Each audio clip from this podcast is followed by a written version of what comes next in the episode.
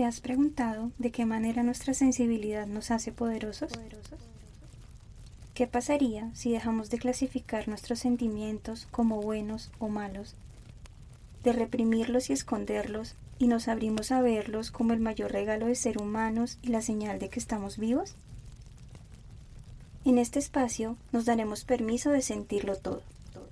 Nuestros sentimientos serán la llama que nos permita ver nuestro interior sin máscaras. Exploraremos y cuestionaremos las creencias que nos han sostenido y también las que nos han limitado en el camino hacia lo que soñamos ser. Encendamos juntos la llama de la transformación. Acompáñame en un viaje de autodescubrimiento y liberación. Encuentra aquello que estás listo para soltar, aquello que ya no te define, y deja que arda.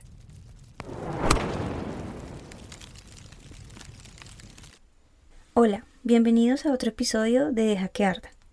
En estos días tuve la oportunidad de escuchar una corta charla de Checo Hernández el Barbón, mexicano, escritor, conferencista, creador de la plataforma Hombre Libre y autor de El viaje del Barbón, un promotor de la visión de una nueva masculinidad. Checo menciona, cada vez somos más los hombres a los que el formato tradicional ya no nos queda. El guion de vida que nos dieron, rígido e incómodo, está en deconstrucción. Bendita sea la incomodidad que nos hace mover de donde ya no pertenecemos. Encuentro profundamente valioso el despertar de los hombres a esa incomodidad que los lleva a derrumbar las estructuras de una masculinidad tradicional, impuesta y limitante, que durante tanto tiempo sostuvo una imagen del hombre no solo tóxica, sino irreal. Una masculinidad que validó una única forma de ser hombre, basada en ciertos mandatos que resultan una carga, no solo para el hombre en sí, sino también para la mujer, para la sociedad en general.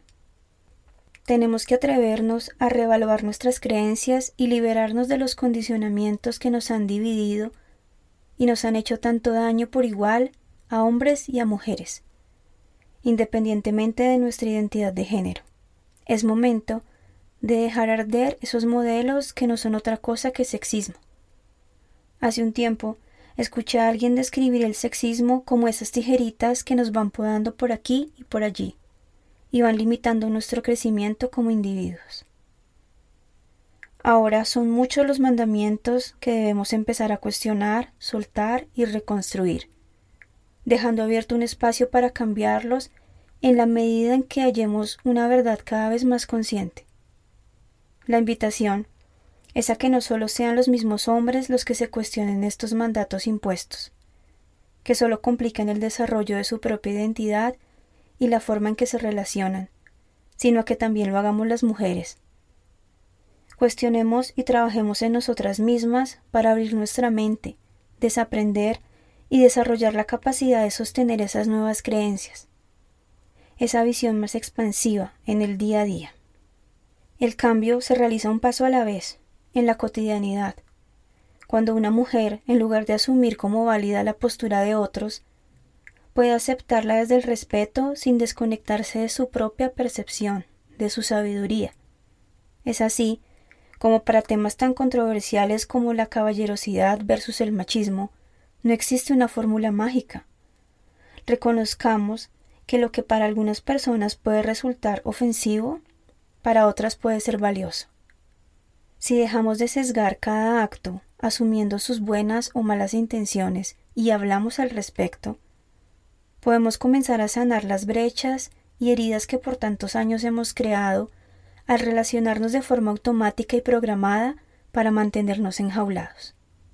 Por ejemplo, frente a un caso común como pagar la cuenta, hay mujeres que sienten que permitir que el hombre lo haga es invalidar su capacidad. Para otras, representa una costumbre que se realiza por obligación y la cual no quieren seguir ejerciendo. Otras pensarán que es un acto genuino, una muestra del cuidado del hombre hacia la mujer, un detalle.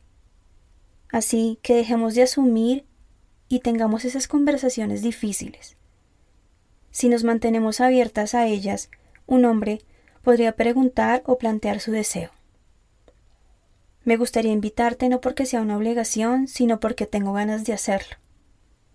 Y conociendo su intención, podremos manifestar nuestra percepción, acción y decisión al respecto. Reconozcamos que este es un camino en el que todos tenemos un papel. Para nadie es un secreto de que para un hombre mostrar sus emociones abiertamente en público tiene consecuencias sociales. Ya de por sí existe un impacto en la forma en que lo ven otros hombres. Y representa un reto. Entonces, ¿cuál sería nuestro papel allí como mujeres? ¿Somos nosotras un espacio seguro para ellos? ¿Para nuestras parejas? ¿Para nuestros hijos? ¿O tampoco sabemos cómo reaccionar ante los cambios que comienzan a desdibujar aquel ideal del hombre fuerte, exitoso y perfecto que tanto nos han vendido? Estoy convencida de que tanto hombres como mujeres ya reconocemos que hemos sido víctimas de la manipulación, de la imposición de roles que mutilaron nuestra esencia. La respuesta no es generar más conflicto entre nosotros para definir quién ha sufrido más o quién ha perpetuado el daño sobre el otro. Es momento de abrir nuestra mente y nuestro corazón a la empatía, esa que nos permita conectar con muchas almas que ya están trabajando en el cambio. Gracias a todos por escucharme, nos encontramos en un próximo episodio. Bye bye.